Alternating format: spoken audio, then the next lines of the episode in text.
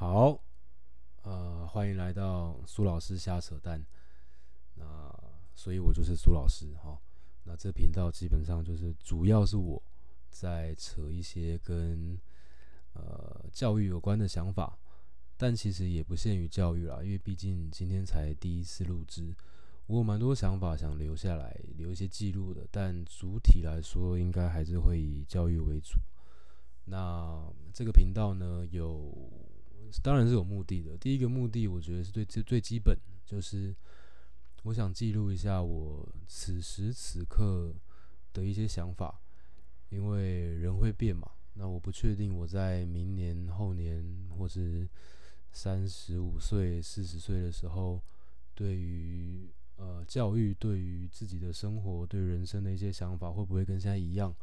所以我想说，透过这个方式做个记录，蛮有趣的。那另一方面是，因为我知道在收听这些节目的人，其实大部分是年轻人。那对我来说，教育类的问题，其实，在教学现场能做的很有限。我们其实会一直很希望从家长的层面去着手了，但，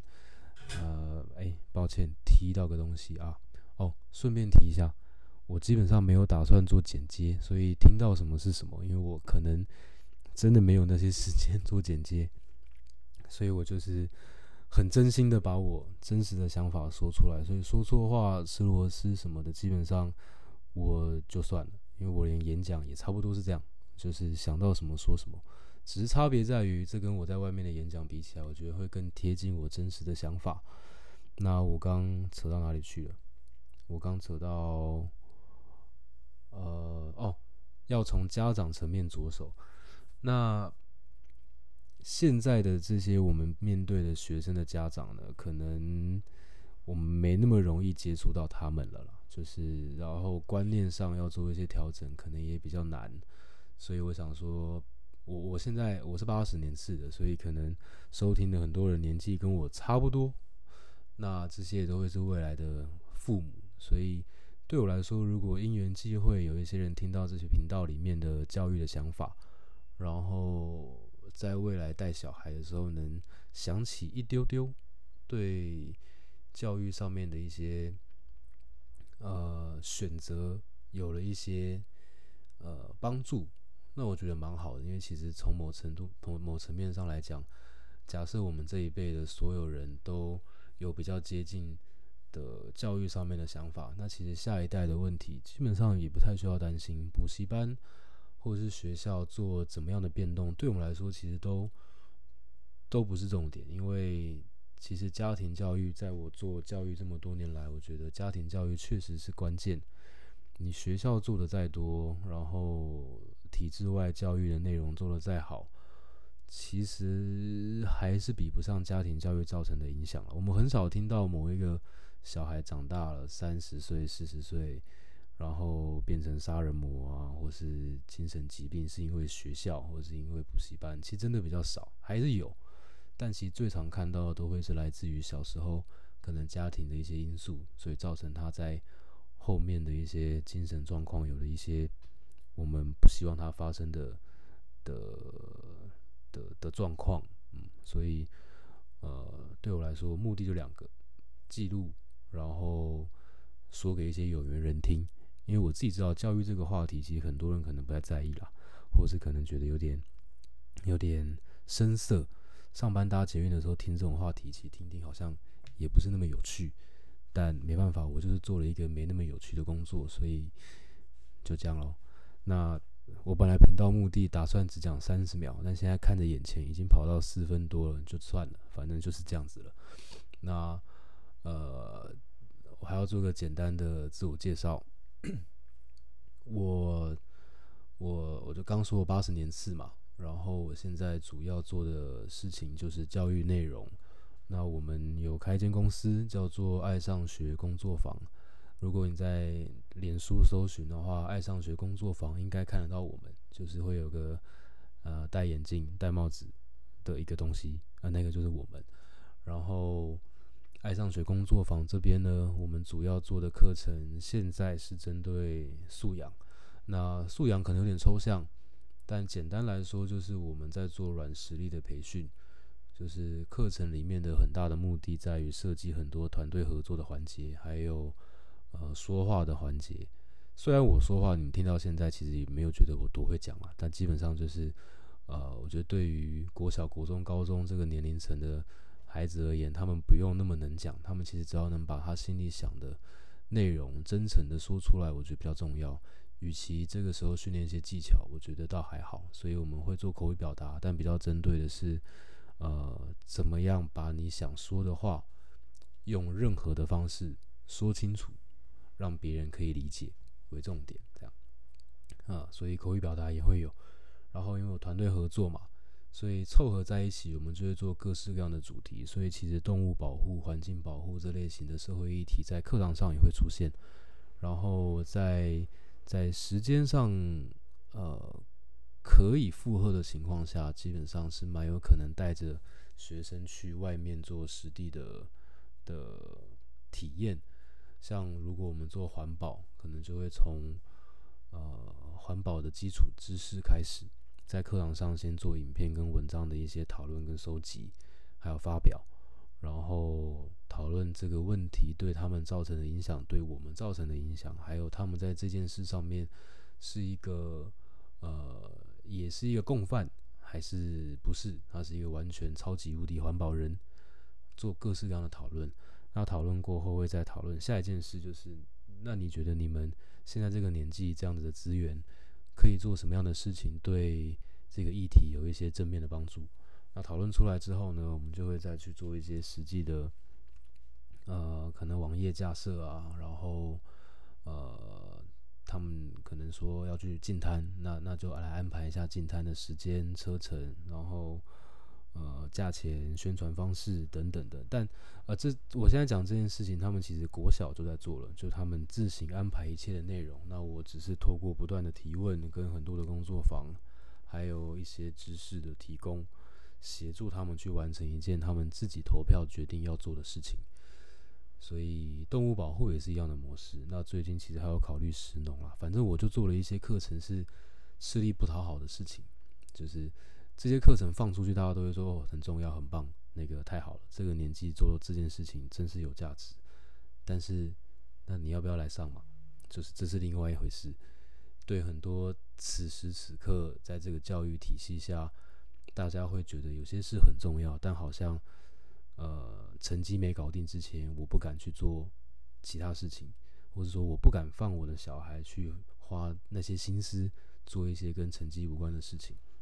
当然，这不是全部，只是毕竟以我们的立场在看这件事情，它还是一个很常发生的状况。嗯，所以。爱上水工作坊呢，基本上就是做这类型吃力不讨好的事情哈。然后另外一边就是无聊改造公司，这边就比较单纯，这边是做游戏化的设计，所以叫无聊改造嘛。那因为我这个频道本来就是打算以爱上学工作坊的内容为主啦，所以这一集其实我没有打算这么认真的讲游戏化设计这件事情。也许之后，好，或是可能可能可能我忘了就算了。反正就是我目前主要做这两件事情，那这两件事情呢，就会涉及到很多现场的课程嘛，然后课程设计跟师资培训，然后再加上可能因为我年纪的关系，所以有蛮多的想法，我觉得可以透过这些在现场的一些体验记录一下，分享给给大家这样子。好，那简介完毕。啊，频道目的我也讲完了，所以接下来我要讲我这一集的正题，就是这一题，这这一集的正题比较像是，也是像自我介绍啦，就是我的一些过去的一些经历，然后呃，为什么让我现在有一些这样子想法，要做这样的事情的一些渊源，哈，所以呃，听故事听一听，觉得有趣就继续听，觉得无聊的话你就没关系，跳出去做点其他事情，可能更有意义，哈。那我先讲，我想要成为怎样的老师这件事情。这个其实它需要追溯到比较久之前，就是我自己觉得我蛮幸运的，我在国小、国中、高中，呃，我都有出现至少一个对我来说有很大的正面影响的老师。我因为我记性其实很差，所以我能记下的事情就那几件，但是我觉得都很重要，都很关键。那至少在这段上学的经历里面，我觉得我对老师的印象都是好的。呃，我记得我在一二年级，我还记得这老师的名字，他叫黄飞霞。然后我是念板桥后埔国小。那我因为我家里的因素，我其实没念幼稚园。我在我幼稚园的那个那个年纪是在家里面自己，也不是我自学。我幼稚园怎么自学？是是我妈带我学的，就是九九乘法表。那时候家里是便当店，所以我记得我在家会在那个外面的座位区背九九乘法表。那就这样，我的幼稚园记忆就这样子啊。还有啦，被打被骂很多，但反正就不重要。总而言之呢，我没有念幼幼稚园，然后我就进了小学。那进去之后，我印象很深刻。我那次，我我因为后补国小的管乐团蛮强的，然后那是我第一次听到管乐，所以我就记得我在教室里面坐着，我就听到外面有管乐的演奏，然后我就自己跑出去了。老师就老师就跑来找我嘛，他说：“哎，你你怎么你怎么上课跑出来？上课不能乱跑。”我说：“啊，可是我想听音乐。”就这样，这个故事有什么意义呢？没有什么意义，只是代表我在进小一的时候没有任何呃团体生活的经验而已。那那那那个老师在那个时候，我觉得对我来讲，嗯，他给我一种。很稳定的感觉。他到底讲了什么话？坦白讲，我完全不记得他说什么话。但我现在回想起这个老师，我只记得他是个很稳定的人。那我觉得对于小孩来讲，呃，一换回来，以我们这种大人身份，你在面对小孩的时候，能不能让他感觉到很稳定，这件事很重要。其实我很常在跟一些比较年轻的爸妈在聊天的时候，就会很想帮他们平反。其实外面超级多人会觉得这些新手爸妈很年轻就生小孩啊，可能二十岁小孩已经两岁了啊，这种会觉得好像他们没有经验又年轻，生活历练也不够，怎么带小孩会带不好。但其实我已经看到很多例子，年轻爸妈带的超好的，就是你会看到很多场景是那个小孩可能，嗯，也不过就三四岁、四五岁。然后妈妈可以跟他讲说：“妈妈现在很累，然后你先不要，你先你先不要太吵，就是我晚一点回家，我休息好之后再跟你玩。”然后小孩就可以乖乖的待着。或是你会看到一些情境是，他可能小学了，然后他跟他妈用很很像朋友的方式在聊天，然后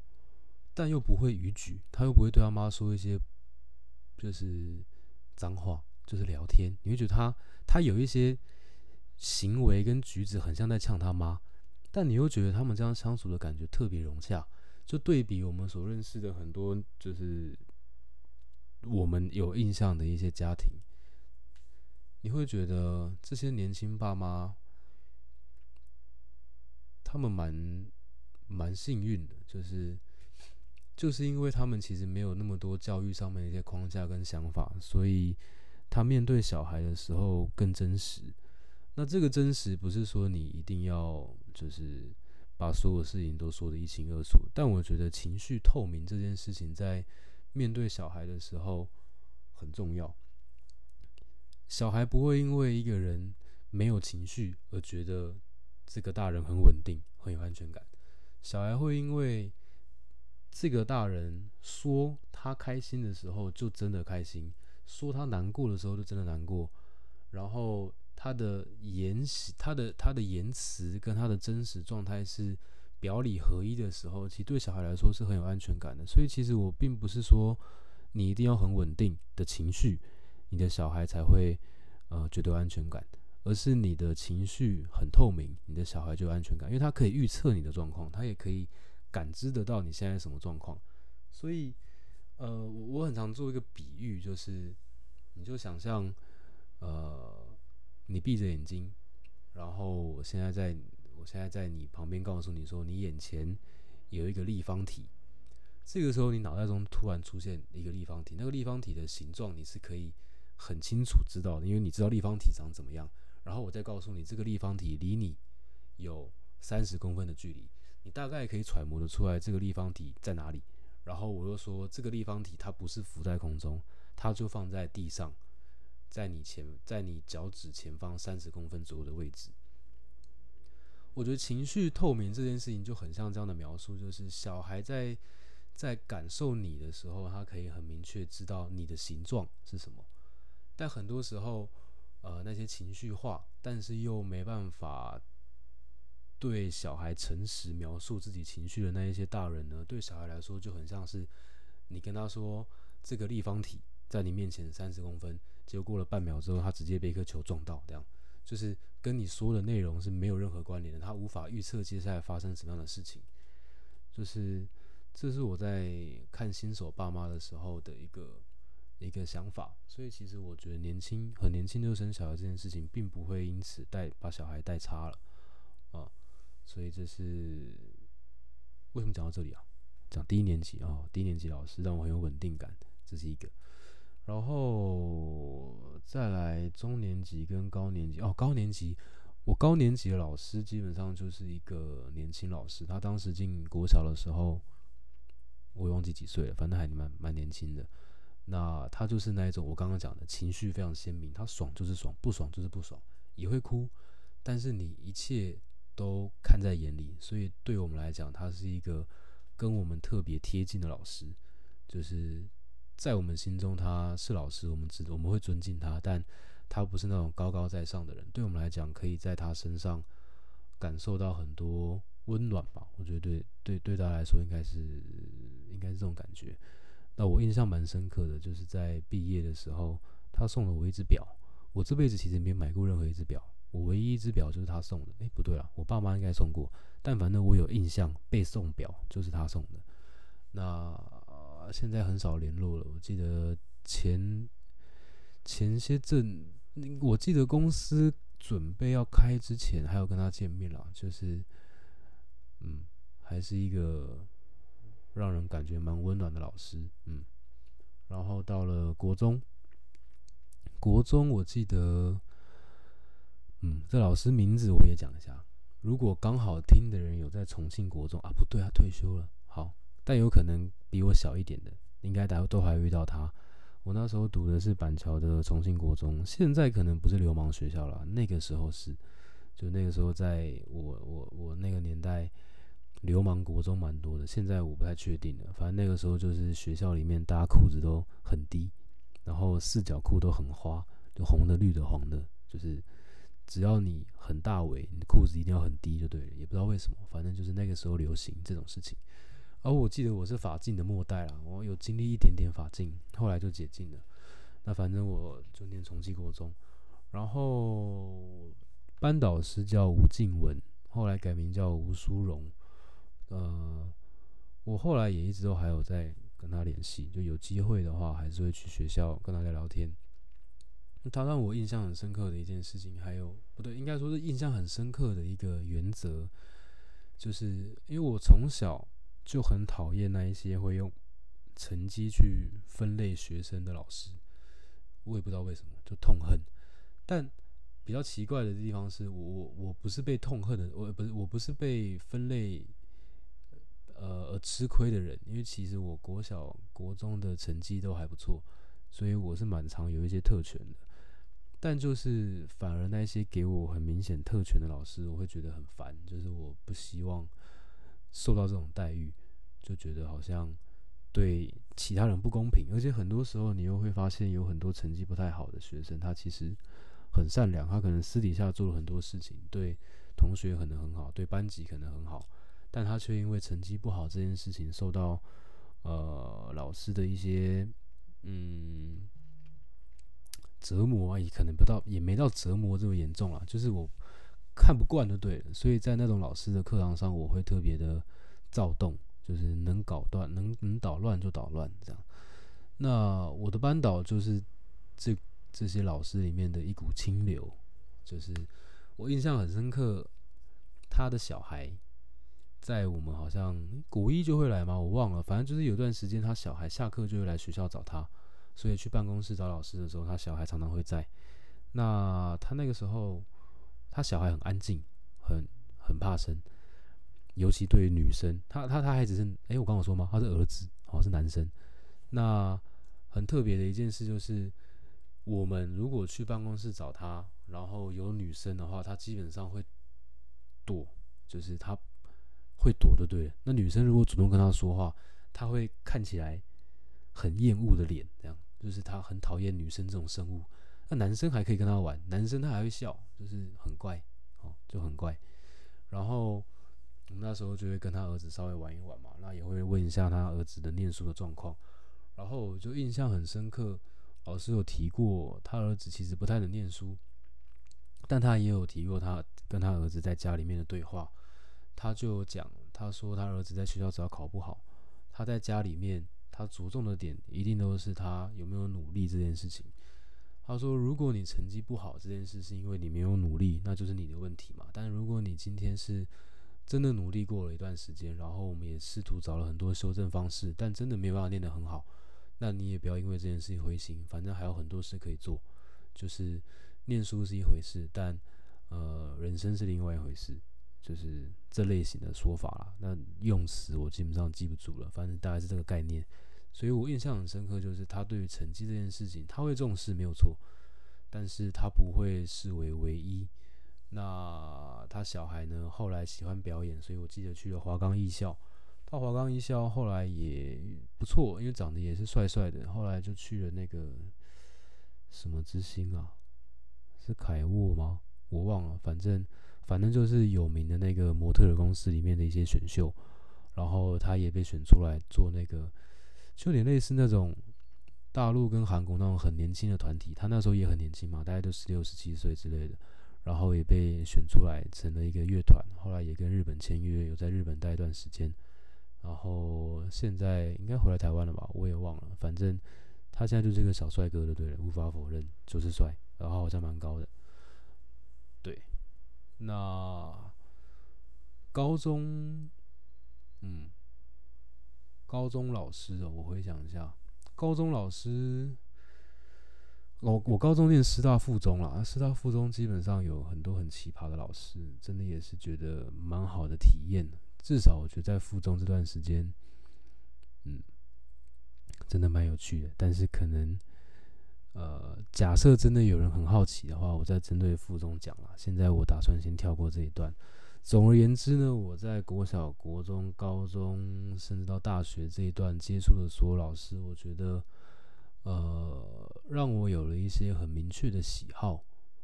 然后坦白讲，我以前没有想过我要当老师的，我之前顶多偶尔会去，呃，文理补习班里面代课，然后教过数学跟理化嘛，也有教过国小的奥数，反正就是稍微都有教学，但没有当做正职。那只是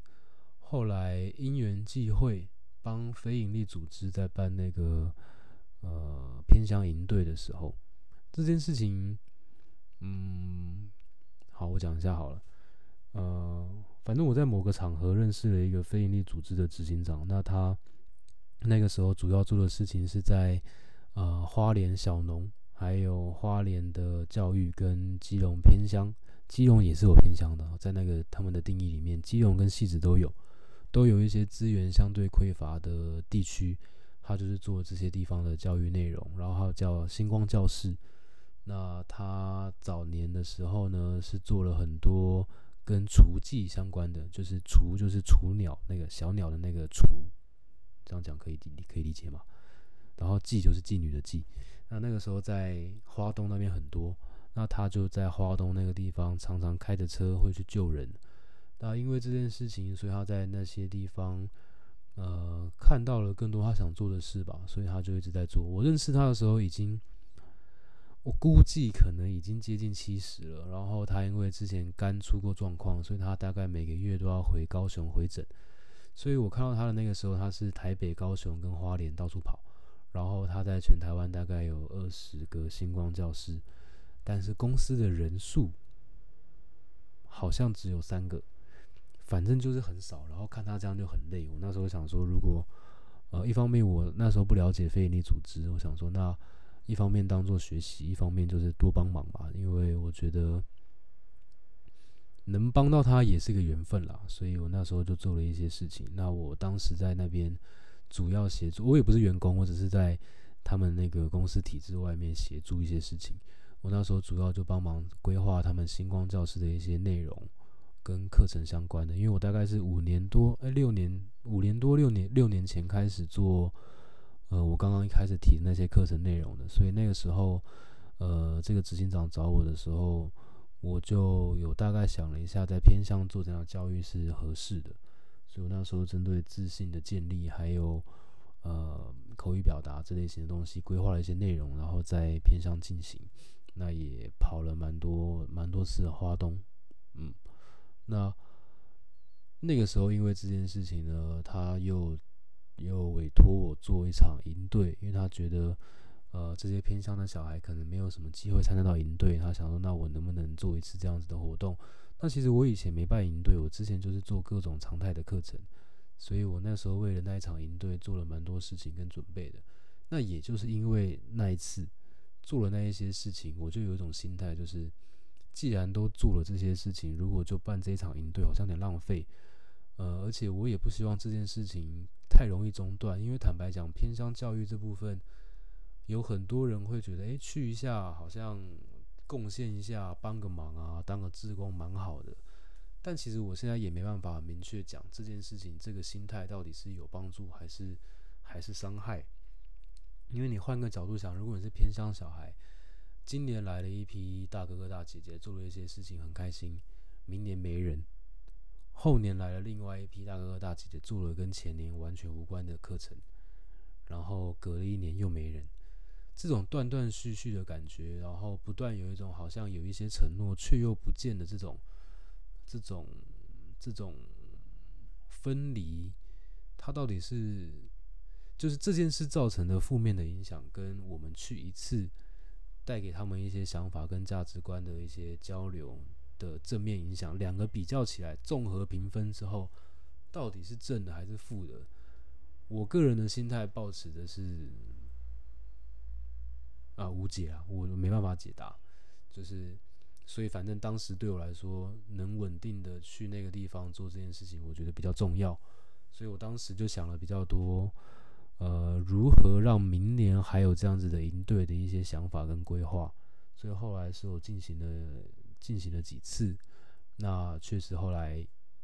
就没了，就最后还是没了，这样，其实中间可能有经过几次，但。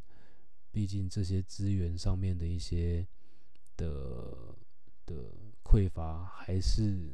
这问题还是蛮大的啦。所以反正就是这样。那这这不是今天重点，重点是因为那些那那段时间做了这些事情，我就觉得如果可以的话，那不然我先去这个市场上面打听看看这个状况。我做这样子的课程内容跟营队，在市场上是不是是不是有有这样子的需要？那当时我其实主打的就已经是呃跟表达相关啊，跟软实力相关合作啊，然后自信啊，呃生涯探索啊这类型的内容，因为我觉得这一切才跟他们的未来是有关系的。尤其在偏乡这种地方，做一次的课程去做个数学，做个自然科，我觉得它能造成的，它能埋下的种子是。我觉得很有限的，对我来说。但如果我可以让他在这一次活动过后，他感觉自己好像比活动之前更有自信，然后他对未来更有了一些期待。我觉得这种种子种下去，它的它它还是个赌注没有错。但我我觉得这种种子的发芽的几率是比较高的，所以我当时做这样课程内容。但后来想想，我觉得市区也很需要。现在大家的时间都被埋在学科里面。这不止成人了，这就这不止小孩了，成人也是。大部分人都在忙你眼前手边一定要做的一些事情，其实很少花时间去想五年之后、十年之后你想要的生活状态，跟那样子的生活状态，呃，所需要具备的一些能力，呃，跟资源，然后回推现在应该做的事情。这件这个这个思考模式大家都理解，可是我觉得很常会因为我们真的手边的事情过多的情况下。会忘记这些东西。那呃，对我来说，我觉得这些小孩，大人还有选择权，可是小孩很多时候没有这样的选择权了。所以我当时就想，那我不然我推出一个叫做当时叫做口语表达课程，后来叫软实力培训课程，现在叫素养小学堂，但逻辑上其实同一套东西。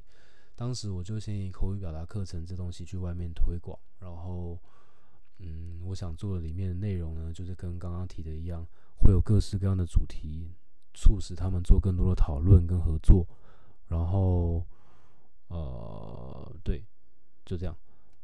当时的状况就是，大部分的家长跟补习班都觉得很棒很好，可是不太知道该怎么样推出去，因为就。你一定也知道嘛，学科这种东西，在这个情况下，毕竟还是还是王道了。大家很害怕成绩不好这件事情，所以对对家长而言，你说我小孩数学不及格啊，他都不及格了，他干嘛还要去学说话？或他都不及格，他干嘛还要去看那些没必要的书？或是呃都不及格了，我为什么还要看这些影片？这到底有什么意义？有什么必要性？但对我来说，我的思考逻辑很简单，就是今天他一个礼拜花这么多时间在学科上面，有这样子的成绩跟成效。如果他愿意播出百分之十的时间来做一些事情，就是呃认识自己的情绪，然后熟悉跟同才之间的交流与合作，甚至是吵架与和解，然后接触更多元的议题。然后看到更多国家发生的不同的事情，我觉得其实对于一个人、一个一个小孩在理解自己在这个世界上的位置跟未来的一些期待跟想象是很有帮助的。在他没有一个自己内在内部内部的所发出来这个动机之前呢，其实我觉得所有东西都是假象。他在未来他。总有一天需要知道他为什么要活着，他为什么要做现在做的一切的事情。那如果我们把这么精华的所有时间，国小到大学，全部都让他埋在学科里面，不让他提早去思考他到底未来在这个社会上想要做怎样的事情，想要体验怎样的生活模式，这件事如果不想，他很有可能在某一个时间点突然彷徨，然后过去的所有成就。可能一夕之间都变得没有意义了。就是坦白讲，我在大学的时候就是这样，不对，应该说我大学之前都是这样。呃，我书念的不错，但我其实从来没有想过我到底之后想干嘛。我在高中的时候设定我未来的工作就是随便一个工作，我觉得只要可以正常在五点六点之间下班，然后赚合理的钱。租一间房子，一辈子不买房，然后也可以不买车，回到家就小套房，然后有个一只狗、两只狗，可以跟我在晚上一起看电视、用电脑，然后喝喝酒、睡觉，就这样。就是我那段期间有很多的老师给我很大的，都都对我蛮大的期待，但是我特别有种不以为意的感觉，就是我觉得。我没有想要过你们嘴巴说里说的那种好生活，就是，嗯，我想要舒舒服服的过日子，就是我没有想要为了争取那种虚荣心，然后把我自己逼到一个毫无生活品质可言的状态里面。我宁愿就是过着非常平凡的生活，但可以比身边很多人快乐很多。对我自己的生活掌控权很高，这样就是我当时的想法是这样子。那当然后来还是有了一些变化了，但我觉得这倒还好，至少在当时我是有我自己的想法。但我觉得，呃，现在很多小孩在在面对他自己未来的时候，就算他成绩很好，大部分都蛮彷徨的。所以我觉得，如果能早一点介入。在他还在学校在学期间，我们可以介入去跟他做很多的讨论，我觉得对他们是很有帮助的。所以，呃，当时做了这件事情，然后到了现在，所以呢，绕了一大圈，讲了一堆内容，我也不太知道到底刚刚说了什么，有些逻辑可能也没对上，但我管他的，反正就这样。至少我还记得要回到主题啊，就我的主题就是我到底想成为一个怎样的老师？呃，坦白讲，呃，这个问题我在录制这一段之前呢，我也没有帮自己写个答案，因为我就打算现在在跟在跟虚拟的对象对话的时候，还有在跟我自己对话的时候，可以好好想一下，到底我前面这段时间做这些事情，跟我未来的这一切的规划。是希望我成为一个怎样的老师？我觉得我就直接想，然后给出一个我觉得比较真实的答案。所以现在给我五分钟，然后你也可以，不不，五分钟太久了，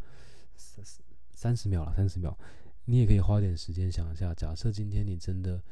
有机会成为一个老师的话，你想成为怎样的老师？或是如果你的小孩在未来，呃，你希望他可以遇到一个怎样的老师？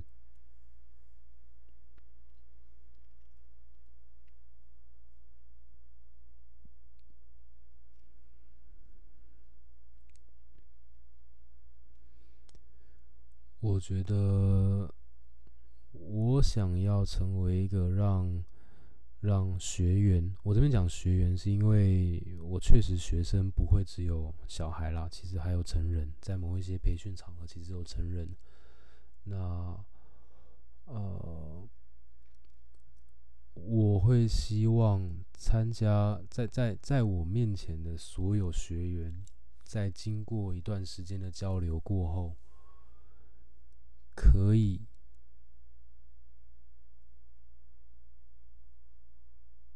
变得更轻松。我觉得快乐这件事，我刚才想，我刚才想的是快乐跟轻松，我要用哪一个词？但我觉得，呃，因为我追求的是比较内心层面的快乐嘛。虽然我目前声音听起来可能一点都不快乐了，但其实我内心状态是蛮蛮蛮 OK 的。就这样，我就是这样。那。我觉得快乐这件事情可能很难在短时间之内就让他可以彻底的从内而外的变得很快乐。我觉得这需要花一点时间，需要有一些反馈去做出这样子的影响跟改变。但是，呃，轻松这件事情，我觉得我可以做到。那为什么这件事我觉得蛮重要的原因，是因为，呃，现在外面的讯息真的很紧凑，然后生活也很紧凑。让大部分的人都活得很紧张。那我觉得，在活得很紧张的时候，生活中很多的事情，他就会忽略，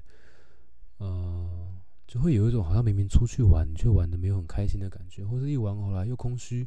那这个玩根本没有办法让你真的放松。像有的人就是出去玩开心两天，发发动态，回来之后好像又很痛苦。那我就想说，你这两天出去到底是意义何在？就是你并没有比两天之前更开心啊。那我觉得这个并不是出去玩的问题，是本身他在看待他自己生活的很多想法上面，导致他处在一个很紧张的状态。我觉得小孩跟成人都有都很常见这样的状况，所以我希望在课堂上里面的很多的对话，可以让他理解一件事，就是你出生然后到这里。然后到未来，你你挂了这一段时间，基本上没有所谓的一定的对或是一定的错。基本上，我觉得就是尽你所能，在这段时间体验一切的一切事情的发生嘛。那你不管现在这些这眼前这些事情的呃结果如何，基本上它也都是一种体验，就是。我们自己都曾经发生过一些烂事嘛，当下可能都蛮痛苦的。可是你其实从现在现在这个时间点回去看，或是说这个故事给别人听，它可能就只是一个故事而已。而且你可能也从那个故事里面得到了一些对你来说很重要的原则、想法跟收获或价值观都好。我觉得它一定对对你的生活造成了一些影响，只是影响可能你不去细想，不见得有想到，但它确实造成了。但我觉得，就是用体验这样的心态在看待生活中很多事情，其实你不会这么有压力。就算你觉得现在很累，现在很累很辛苦，然后或是真的最近遇到一些很痛苦的事情，可是，呃，也许这样子的痛苦会让你有活着的感觉。我记得我小时候看《樱桃小丸子》，有一个印象深刻的段落，就是他爷爷叫叫樱桃有藏吗？我忘了，反正就小丸子的爷爷。然后我就记得小丸子好像就走到他们客厅，然后看到他爷爷很痛苦在地上打滚，这样，他就问他：“哎，怎么了？怎么？”哎，小丸子的声音应该没那么粗，反正意思差不多了。他就问他爷爷怎么了，他爷爷就说：“我抽抽抽筋了，我抽筋了，好痛好痛。”这样看起来就很痛苦。然后痛痛痛痛痛完痛完之后，他爷爷突然就说：“啊，好爽，这样子好有活着的感觉。”就我觉得这一段虽然有一点荒谬。但是很多时候觉得它很合理，就是如果没有这一些生活中的烂事跟蠢事、痛苦跟压力跟折磨，很多时候其实你你的体验也少了一些乐趣。你觉得，就就就它跟喝酒也很像。其实很多酒里面的原料，你说苦精也好，或者 c a m p e r i 也好，它其实会带很多的苦味。但其实生活中，好像很多东西有苦味，大家不喜欢吃。可是喝酒的时候，你就觉得有一些苦味，好像有一些特殊的感受。我觉得生活也是一样，就是很多事情不用这么担心，这么紧张。呃，反正明天也是一天，后天也是一天。我把我每一天能做的事情做好，想清楚我自己想去的地方，然后每一个选择都是尽量。掌握在自己手里，虽然有一些选择可能你无法完全控制，但我觉得至少你有为自己的选择做了一些努力跟尝试，这件事很重要。因为你得很明白，你现在的每一个，就是我们今天的状态，都是透过我过去每一个选择造就的。那既然如此，我五年后的状态也是我的各种选择造就的情况下，我应该看重我当下每一个选择，当下也认真体验每一件我要体验的事情。嗯，所以我希望我是一个在跟学员接触过后，可以让他们对于生活感受更轻松的老师，大概是这样子吧。好啦，我本来以为我只会讲二十分钟，就直接讲到四十二分钟哦，很棒。好，那现在要做个结尾，结尾，因为其实我现在呢也还没有把我的那个频道下面的那个连接处理好。虽然有粉丝页，然后虽然也准备了那个 Telegram 的群组，但坦白讲，这群组目前要干嘛，我也还不知道。所以呢，这边也没有什么要大家那个那个订阅或干嘛的，就就还好。就如果听一听聊聊天还 OK 的话，就下集见喽，谢谢大家啦。